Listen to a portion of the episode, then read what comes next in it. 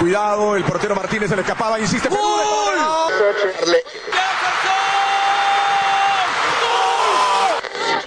Aquí está el empate en el área Esperañol, en el área Esperañol está. ¡Gol!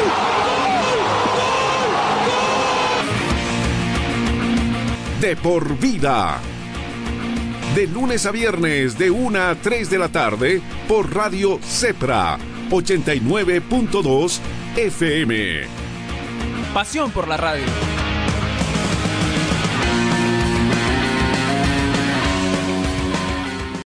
A Silvio Fontana, Silvio Fontana, empresario de fútbol, empresario digo Armando Maradona, también amigo.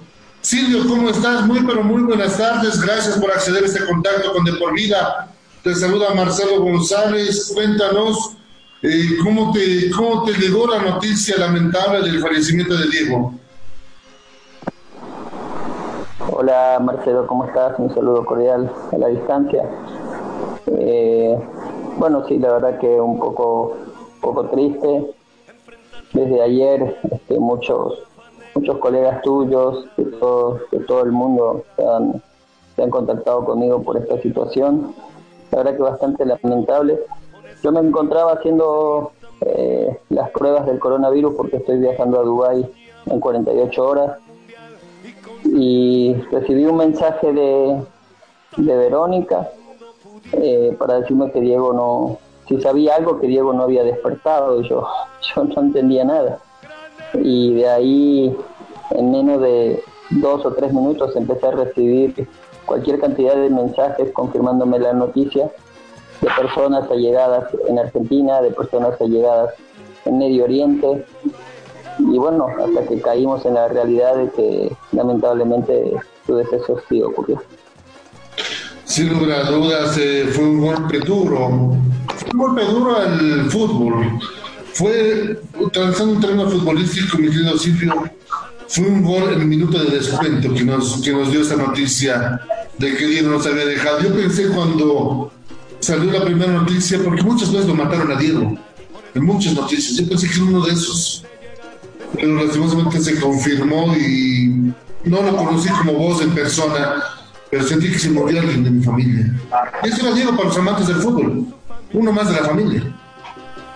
Bueno, sí, yo, a pesar de que hace tres años no estoy con él eh, en persona, porque nuestra relación se basaba principalmente en el mercado de Medio Oriente, pero sí teníamos una, una relación no estrecha, porque con Diego uno el problema de Diego no es Diego, el problema es el entorno siempre. O sea, tú, tú tenías un número de Diego, eh, Diego te, hablaba, cuando la gente de celo se daba cuenta que tenía diálogo contigo, cambiaban el número, a Diego se lo borraban. Diego era una persona que no tenía vida, que no manejaba su propia vida. Se lo, se lo manejaron siempre. Pero bueno, yo hace un par de días tuve una charla y yo sabía, y se lo decía acá a mi mujer, a mi padre, cuando hablaba que hasta lo, lo, comentábamos internamente, que después de la operación Diego no iba a volver a ser el mismo, porque él no estaba bien, no era feliz, él no era feliz, él no estaba, él no era feliz estos últimos tres o cuatro meses, creo que posterior a su cumpleaños Diego fue otro. Eh, le hacía mucha falta a su padre, su madre, le hacía mucha falta también los hijos que tanto eh, le hacían eh, problemas, pero no por él, sino por personas ajenas a él que buscaban que le hagan problemas a sus propios hijos. Diego siempre fue el mismo, siempre defendió a Claudia, siempre defendió a Dalma, a Janina, y todo lo otro fue añadiduría de, de gente que quería imponerle cosas a Diego. Y Diego era una persona muy voluble. Un día te hacía caso, otro día no entonces, mucha gente se aprovechó del, momento de Diego y bueno, eh, aparte de sacar réditos económicos, también usaron bastante su imagen. Tiene razón, porque Diego quería su cumpleaños, lo que vos dices, ¿no? Tenía a sus hijos a su lado. No, no lo pudo hacer en su último cumpleaños 60, el cumpleaños 60, y tampoco a sus papás, don Diego, doña Tota, que antes habían fallecido. Qué lamentable lo que nos dice Silvio Diego, un, hombre del pueblo, porque eso fue Diego para los argentinos, para los amantes del fútbol, un hombre del pueblo, pero su entorno lo volvió un Diego para algunos, no para todos. Sí, sí, lastimosamente es así. Eh, después de haber salido de Dubái, eh, el entorno de Diego lo protegió de una manera para que no se le acerquen algunas personas. Eh, uno, uno conoce la realidad de muchas cosas. Yo tampoco puedo decir que lo conocía de toda la vida porque yo con él solo conviví un poco tiempo, pero sí tuvimos una relación, yo soy un agradecido a él y él un agradecido a mí. Entonces creo que las personas que han estado posterior a mí en su vida este, no lo han sabido llevar. Sí le han sabido sacar réditos económicos, no lo voy a negar, pero no lo han sabido llevar en su vida cotidiana. Y Diego es una persona que si no, te la, no la sabías llevar en la, en, la, en la vida diaria, es una persona que es una bomba de tiempo. Y esa bomba de tiempo eh, iba, iba a reventar. Y esto ha pasado, ha pasado esto. Es una contención que no supo tener. Y yo lo que supe es que él no quería ver a nadie. Si bien había tres personas en su casa, él no quería ver a nadie. Él, a él lo llevaron a esta casa en Tigre eh, sin su, su, venia, sin su voluntad. Él no quería estar ahí porque sabía que las distancias eran lejanas, no podía tener cerca a, las, a, las amistades. Diego en la, en la Casa de la Plata tenía asados tres veces por semana, tenía un grupo de amigos que lo visitaban seguido. A Diego le gustaba eso. En cambio, con esta nueva actitud, Diego estaba solo, deprimido, triste. Y bueno, eso también, como dijo un colega en Argentina, creo que Diego se dejó morir. Diego no quería seguir. Yo, yo noté eso, lo notaba en su fase de la cara, en sus maneras de hablar. Eh, uno se da cuenta, el que lo conoció, tú ves fotos conmigo, con Diego en Dubai era una sonrisa de oreja a oreja y tú lo veías a Diego dirigiendo el mismo gimnasio de la plata y no era el mismo. Entonces hay cosas que el tiempo me va a dar la razón, con el tiempo se van a dar cuenta de muchas cosas, que el entorno de Diego no es el mejor ni nunca lo fue. Pero bueno, Diego siempre y las hijas y la mujer, la verdadera mujer, siempre lucharon por algunas cosas que el dinero las terminó apartando, porque todo es una masa de poder, de dinero, de ambición. Eh, todos buscan eso. Y de acá a 10 días te vas a dar cuenta de las peleas que van a haber, porque ahí va a salir a, la luz pública muchas cosas. Y empezó, ¿no? El último hijo, Diego Armando Jr., su abogado ayer que se presentó incluso al velorio ya para empezar ese papel, porque no lo terminaron de enterrar a Diego. Y hay abogados de algunos de los hijos que ya están empezando a reclamar, o sea, digo, por un poco de respeto al ídolo de todos, que lo dejen descansar en paz por un par de horas.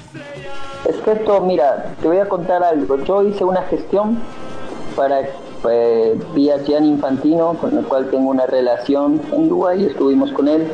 Le mandé un mail personal y le dije qué le parecía a él eh, poner la pelota del mundial, el nombre de Diego, la Diego, Maradó o 10. Él me dijo, espectacular, lo voy a hablar con los encargados, con Qatar, con todo. ¿Tú sabes qué pasó? ¿Qué pasó? Ya mandaron, ya mandaron de parte de la familia de Diego un dinero, o sea, un costo por esa situación. Esto es un homenaje, esto no tiene valor. Entonces, cuando vos le impones un costo a una idea, ya las cosas cambian, porque ya, ya hay que poner dinero. Entonces, ahora todo el mundo va a querer vivir de la imagen pasada, de la imagen presente, de la imagen futura, y eso es lo que, lo que Diego, a ver, honestamente Diego ganó muchísimo dinero, conmigo, sin mí, muchísimo, pero Diego no controlaba su dinero, Diego nunca lo tuvo, Diego lo agarraba, decía, depositámelo en tal cuenta, en esta, en otra, en otra, tenía cinco o seis cuentas, contadores, gerente, esto, lo otro, y después, cuando Diego quería algo, lo tenía, pero Diego no sabía la dimensión de lo que tenía. Pero sí le hacían pelear bienes y propiedades que él ni sabía que tenía, que otra familia lo tenía. Entonces él hizo cosas que no estaban bajo su, su voluntad y eso creo que le pesó mucho y hay algo que esto va a salir a la luz pública. Antes de que lo perten de la cabeza, Diego firmó unos papeles. Y esos papeles, algunos papeles creo que tienen que ver con la renuncia a los procesos que tenía con su familia, con su hija y su mujer, que es algo que involucraría eh, en problemas a su actual abogado y compañía. Entonces todo eso se va, va, va a haber mucha tela de juicio que cortar con la muerte de Diego, lastimosamente. Qué pena lo que nos dice Silvio. Es un bonito homenaje. Que el balón del mundial lleve el nombre de Diego, la Era un homenaje simbólico. Claro. Y, ya después la familia, que si, si hubiera que sacar otro en otro momento, pero qué bonito hubiera sido. Eh, que Marcelo, si yo tuviese, o sea, yo tengo, yo tengo un acuerdo firmado con Diego por 10 años. Yo, yo puedo, tengo un poder para hacer las cosas que debo hacer, pero necesito la autorización mm. de Diego. Diego en vida. Al no estar Diego en vida, quien me debe autorizar es Janina, Dalma, Claudia, los abogados, y ahí es donde entra el manojo de ganancia, el manoseo. Entonces, lo primero que me respondió la gente de la FIFA saca una autorización para hablar con los encargados. Esta autorización hoy por hoy no la puedo conseguir, pero en cuanto yo la pida, ya van a aparecer los vivos, los de siempre. Que no, lo hago yo directo, que te metes tú, voy yo, para que tú, yo lo hago. O sea, esto es, esto, esto es la vida de un famoso, lastimosamente Diego es así. Y mira lo que nos vienes a contar, ¿no? Todo el mundo pensaba que, se imaginaba, no voy a decir que pensaba, se imaginaba que Diego sabía todo lo que pasaba en su entorno, pero vos nos das a entender, no. Diego sabía, o le hacían saber lo que querían que sepan ellos y no Diego. Es así. Es así. Por eso, por eso cuando, cuando se llega a Dubái, eh, los primeros seis meses de Diego en Dubái fueron de mucha felicidad, de mucha tranquilidad. Pero con el correr del tiempo y el dinero empezó a avanzar, empezó a llegar gente al ambiente, a la vida de Diego, gente que no aparecía antes cuando Diego lo necesitaba, gente que le traía mala vibra, gente que le traía malas amistades, gente que le, lo buscaba por el mal, al mal ambiente. Y eso repercutió en Diego y, en la imagen del mismo Dubái, porque el mismo príncipe de Dubái se molestó de muchas actitudes de Diego allá. Por eso es que después se prescinde de su servicio, porque nuestro acuerdo era, firmó con el dos años, firmó como embajador de deportes otros dos, tres años, firmó con Al, Fujeira otros dos años, pero vos fíjate que no terminó con ningún contrato deportivo, todo quedó a media. Porque ahí están, ahí están los grandes problemas. Los que están alrededor de Diego es una manoja, es un manojo de, ganancia constante. Diego es una imagen, Diego va a facturar muerto, en vida, y ya facturaba estando mal. Así que imagínate lo que puede facturar. Claro, existía ese problema legal, ¿no? Donde Darme y Janina estaban pidiendo la custodia total del padre a la, actual pareja de Diego, que no le dejaron entrar al velorio. Bueno, porque la actual pareja de Diego, Rocío, no es la actual pareja. Ah. Rocío es la, persona que más estuvo con Diego en Dubái. Pero también es una persona, es una persona, yo no la conocí tanto, porque en ese momento, ella cuando ella llegó a la vida de Diego, yo estaba haciendo otras cosas, vivía en otro país, no estaba en Dubái. Yo conocí a Verónica, de, con la que tiene su hijito Diego. Con ella yo tengo una buena relación. Es una mujer que lo conoce desde sus inicios, desde Villa Fiorito. Es una mujer que si bien no se casó con él, lo quería, lo quería de verdad. Pero obviamente cada, cada situación, cuando llega un hijo, ya agarran un bien propio, ya son parte del entorno de Maradona. Y ahí están los celos, las garras de las verdaderas hijas de Diego, que no permiten esto. Yo siempre le decía a Diego, tanta plata tenés, dale dos casas a cada una y que te dejen de joder, te lo decía así jodiendo. Y él me decía, no quieren, no quieren eso, quieren todo, no aceptan esto, quieren todo. Entonces esto es lo que es el eh, es, esto ahora, ahora que Matías Morla ya, ya Matías Morla no va a tener el poder que tenía, porque Claudia no lo soporta, las hijas no lo quieren. Entonces Morla ya no va a ser el artífice de lo que era Diego. Va a ser las hijas, va a ser Claudia. Entonces ellas ya empezaron a manipular con el tema del velorio. No dejar entrar a una persona que estuvo cerca de Diego y que Diego seguramente hubiese aceptado que esté, ya empieza una guerra psicológica que esto va a traer consecuencias, porque ahí van a empezar a salir un montón de verdades, muchas cosas que pasaron. Ya Morla quiere investigar que creen que lo mataron, que no lo que no murió accidentalmente, que no fue una muerte súbita. Entonces ya empieza todo un problema y a todo le quieren indagar, sacaron una foto del cajón fúnebre de Diego, pero esa persona que sacó la foto recibió una plata para sacar la foto, después renunció, ya es todo, todo un manoseo de personas de personas que le van a buscar el daño a las personas que realmente quieren el bien de Diego y eso eso no va a terminar bien, pero bueno, eso es eso es, eso es lo que era la vida de Maradona. Maradona nunca controló su propia vida. Es lamentable, no hubiera sido bueno ver el reencuentro de los hijos de Maradona. El mayor, el, bueno, el que vive en Italia no puede llegar por problemas de salud, que viene contagiado el coronavirus. Pero ese muchacho, ese muchacho nunca buscó la, a ver, si bien él sabe de su fama por ser hijo de Maradona, siempre estuvo en la, en la espalda de Diego toda su vida, eh, nunca buscó la, el dinero. Pero las personas que están cerca a él lo quieren al dinero, ¿entiendes? Esta chica Jana Maradona lo mismo, nunca buscó el dinero. Pero las personas que están eh, aconsejándola a ella le van a buscar ganar un dinero. Y ahí es donde están las verdaderas cifras que van a poner un fronte en todo esto. Porque ahí eh, la gente no sabe, Diego le firmó, Diego daba una donación de todos sus bienes a, una, a, sus hijas, a, un, a, un, a una casa de, de, una beneficencia a nombre de sus hijas, pero una beneficencia que Diego generaba. Diego ganaba de todas sus ganancias el 60% y el 40% iban para sus hijas. Eso la gente no lo sabe. Pero de ese 60% que Diego ganaba, hay que ver cuánto Diego se guardaba, o cuánto le guardaban a Diego, cuánto quedaba para los amigos, cuánto para los abogados, cuánto para una, cuánto para otro. Diego conmigo, Marcelo, ganó mucha plata, mucha, mucha de verdad.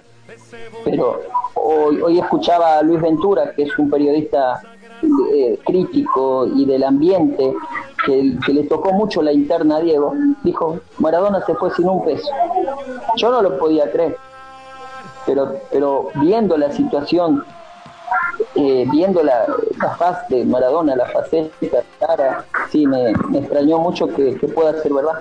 Y ahí está, ahí está todo lo que se va a descubrir con, este, con el correr de los días y eso va a empezar a aparecer. Ya empezó, lo decíamos con el velorio, donde Claudio Rey no, no deja que vaya eh, una de las personas más allegadas a Diego en los últimos tiempos, impidiendo que entre a la Casa Rosada. Como uno diría, las aves de rapiña están volando ahí, esperando comerse todo.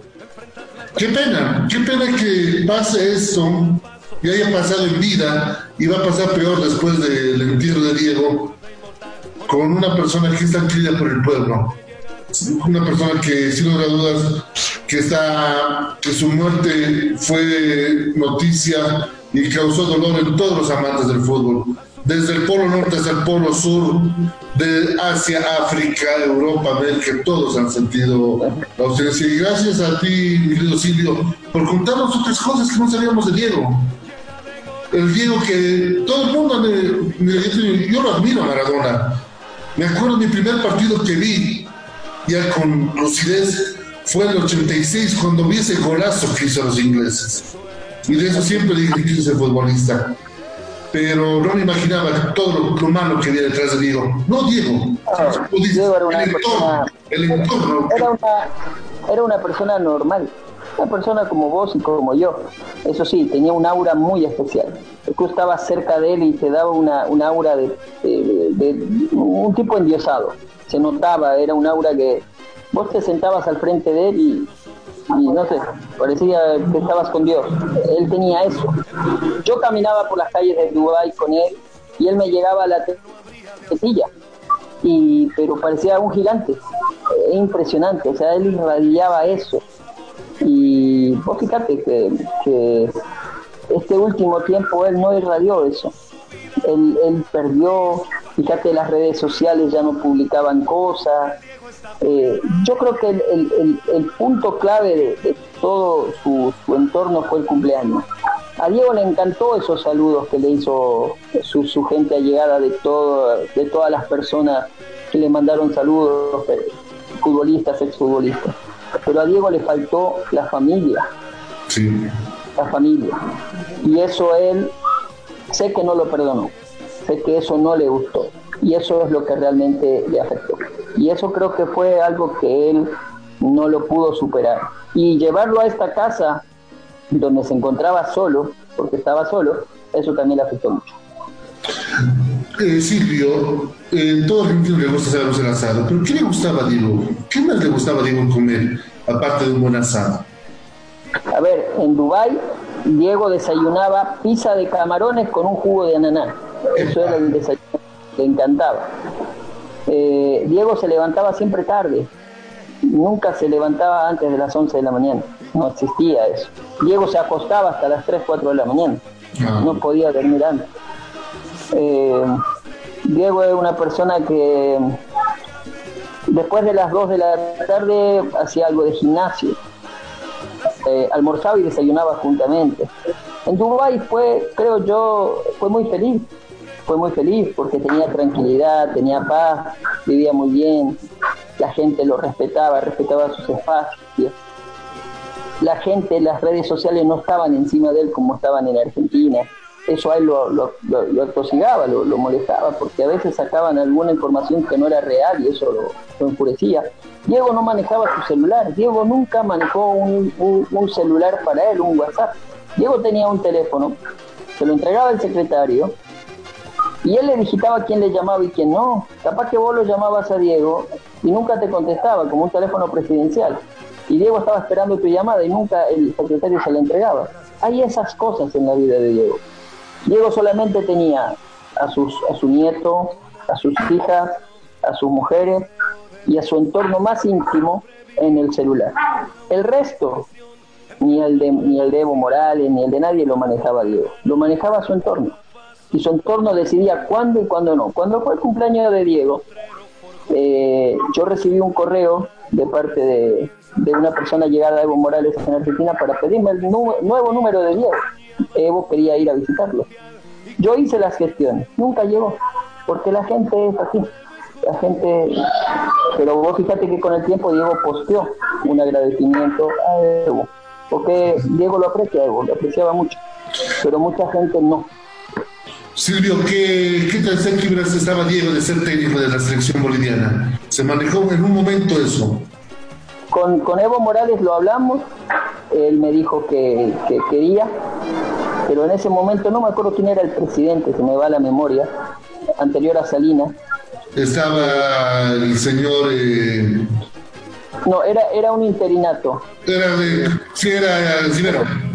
Carlos Rivera. Creo que era Rivera, creo. Carlos Rivera.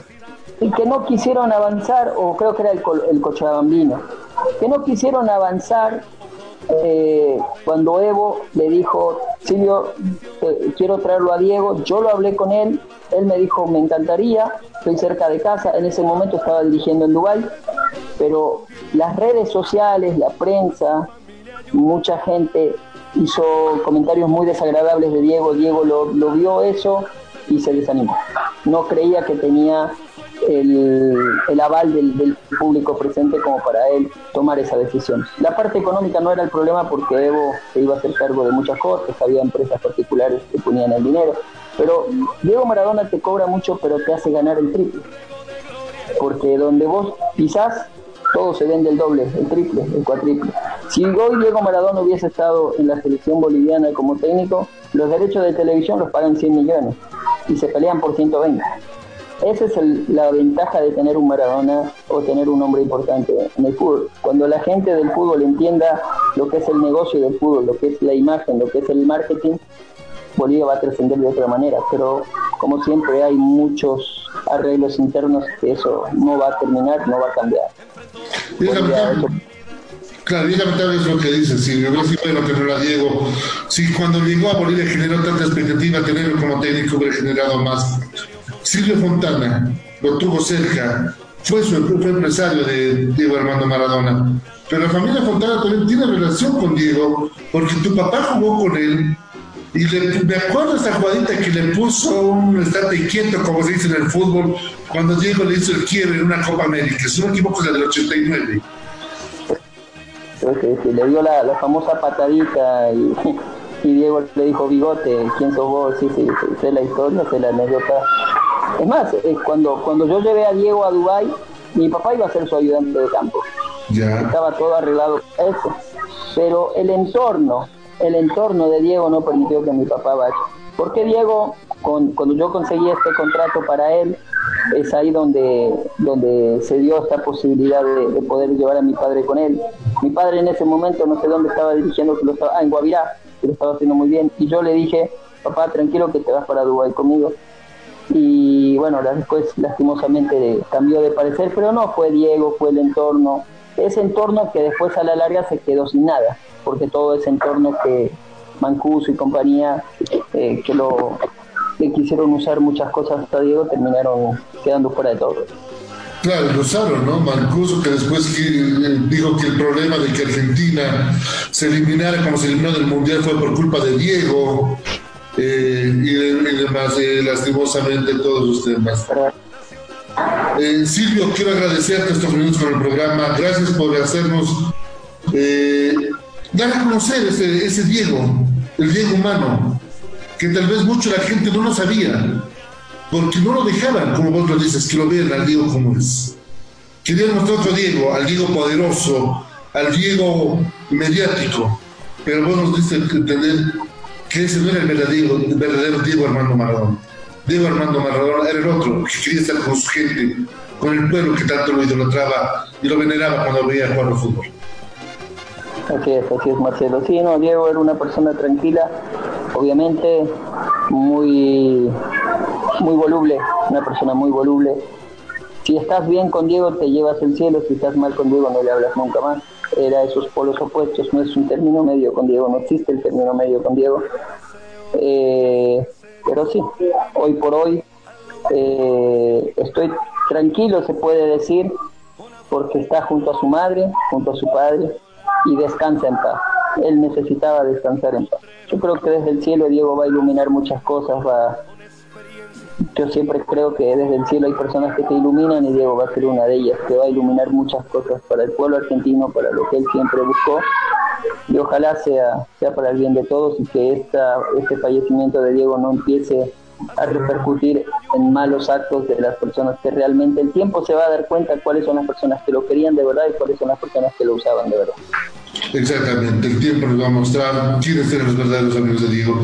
Silvio, gracias por estos minutos con De Por Vida, gracias por hablarnos de Diego Armando Te vamos a conocer otras circunstancias para hablar. Ojalá podamos hablar sí del fútbol, pero el fútbol, no lo otro que hay, que también es podrido que hay en el entorno del fútbol boliviano. Así es, Marcelo. La verdad que es muy triste todo lo que pasa en Bolivia, en la dirigencia. Ojalá Fernando, que es una persona amiga, eh, Andrés, un muchacho muy emprendedor, muy entusiasta, eh, puedan, puedan ellos llevar adelante la mafia que está atrás de ellos, porque no son ellos, es la mafia que está atrás de Diego, es como es, es como Diego Maradona, no es Diego, es la mafia que está atrás y la mafia que está alrededor de la federación, esa es la que debe cambiar, porque estoy seguro que el señor Costa es una persona de bien, no necesita robar, tiene dinero de sobra, lo ha demostrado en su club, pero ahí está la mafia que lo va a controlar, que lo va a dejar hacer cosas. Ahí se va a ver el verdadero presidente de la federación si lo dejan, pero yo creo que él se equivoca en una situación. Reconocer a una dirigencia como la de San José por un voto, creo que eso no me dejó muy conforme de la gestión de Fernando. Ojalá lo pueda, lo pueda subsanar porque hay un pueblo orureño que está sufriendo con esta institución, con el mal manejo de, estos dos personajes que hoy en día se son dueños del club. Y la verdad que es triste, es triste que le hayan dado el, voto al señor Fernando por San José, gente que no ha ayudado, no ha puesto un peso, ni lo va a poner. Y acuérdate lo que digo, que San José va a ser el primer problema en este fixture. San José va a ocasionar que el fixture se rompa. El campeonato boliviano no va a acabar por culpa de San José, acuérdate de mí. Esperemos eso. Hoy hay una reunión con el señor Cosío, que nos entiende con Fernando Costa. Ojalá pueda haber una solución, pero lo que dice Ciro también tiene mucha razón. Eh, a ver, veremos. Ojalá haya mejores días pasados. Silvio, un gusto, un fuerte abrazo hasta allá, hasta el Caribe, hasta República Dominicana, donde te encuentras en este momento. Un saludo a la esposa, a los hijos y te vamos a estar molestando en una nueva oportunidad para hablar eh, de, muchos temas que nos gusta, como es el fútbol. Cuando quiera, Marcelo, a tus órdenes y un saludo por allá para tu Chao, Muchas gracias. Ahí lo teníamos a Silvio Fontana, empresario de Diego Armando Maradona, y nos contó la otra fase que no sabíamos de Diego Armando Maradona. Él no era, es un torno. Y empezó en el velorio. Claudia no deja pasar una palabra a su pareja actual. Pasa en la tumba de Diego Armando Maradona. Una pausa y ya regresamos. Por no venderse jamás al poder, enfrentó curiosa debilidad. Si Jesús tropezó, porque él no habría de hacerlo. La fama le presentó una blanca mujer de misterioso sabor y prohibido placer. El santo deseo, Dios otra vez,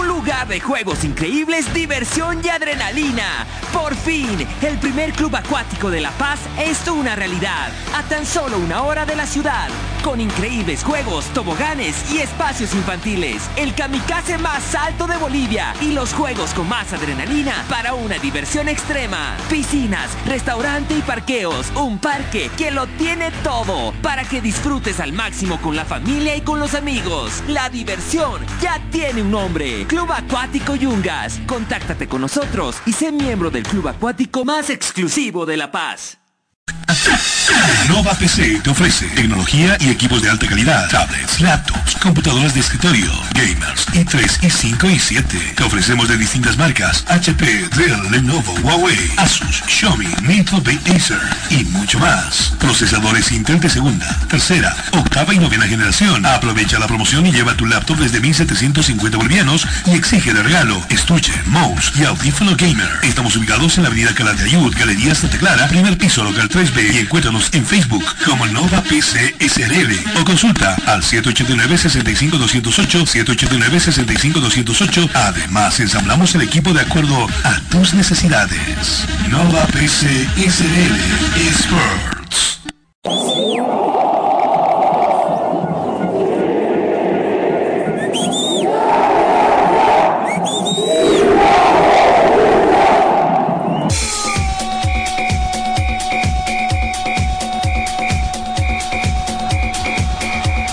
Información que necesitas saber del deporte en Bolivia y en el mundo, solo lo tendrás en De por Vida.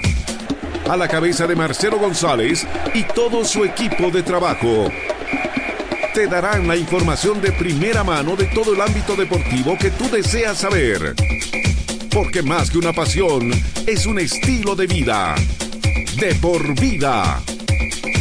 De lunes a viernes, de 1 a 3 de la tarde, por Radio Cepra, 89.2 FM. De por vida.